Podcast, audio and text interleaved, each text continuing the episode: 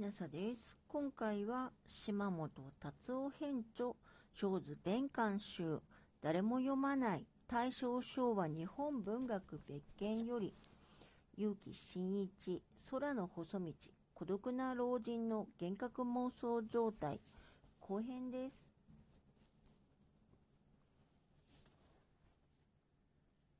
死者の寄進である鳥が通う空の細道の存在を知ったというのは精神医学的には妄想近くとされるかもしれない。山形老人は鳥が何羽か固まって飛んでいったのを見て、それがこの世からあの世に通じる通路、これから自分が歩む細道だと確信したが、妄想近くとは、ふと知覚されたものに特別な意味を認め、自分に重大な関係があると確信することである。例えば、玄関の前に小石が3つ並んでいるのにふと気づき、もうすぐ自分は死ぬのだと確信したりする。あの、見えなかった顔の半分の方は、よしこではなかったか。山形老人の胸は騒いだ。栗色がかった長い髪が、老人の細い首から薄い胸へと渦を巻きながらまといつく。18歳の甘い香りで次第に息苦しくなる。老人の唇が半開きになる。髪の先端の一房が羽ばたくように口腔の中に潜り込もうとする。このままでは呼吸が止まりそうだが、逆にそれが心地よくなる。めまいの揺れで、小鳥かとうめき声が出た。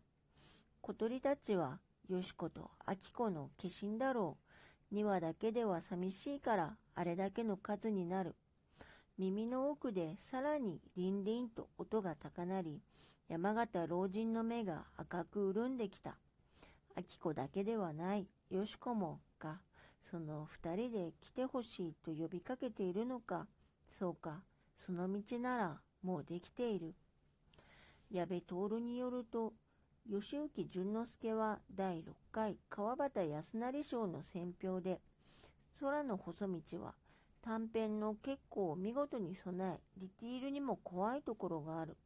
甘いという批判があったが、昔から結城氏を知っている私としては、リリシズムは死の出発時からの特徴で、以前は空中に漂いがちだったそのリリシズムが、今では肉付きの面のように物自体に張り付き、この作品ではさらに煮詰まって物そのものになってきたように思え、そこのところがとても良いと考えた、と述べたという。さて、義行の言う怖いところのあるディティールであるが、精神病理的なものを言っているのであろうか。山形老人には死者の声、頼りが聞こえたり、夢に死者が頻々と訪れたりする。老人はこれを当たり前のこととして受け入れていて、何ら恐怖を覚えたりしない。むしろ癒されている。これは病的な幻覚妄想状態と異なり、山形老人の態度は精神を病んだ老人とは違う。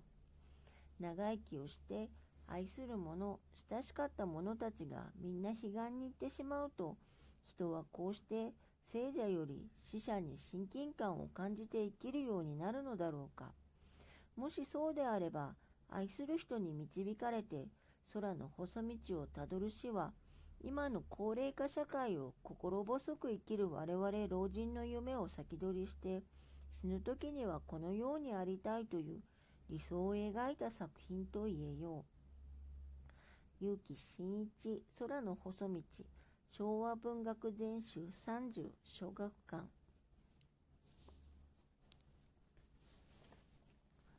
島本達夫編著小図弁官集。誰も読まない。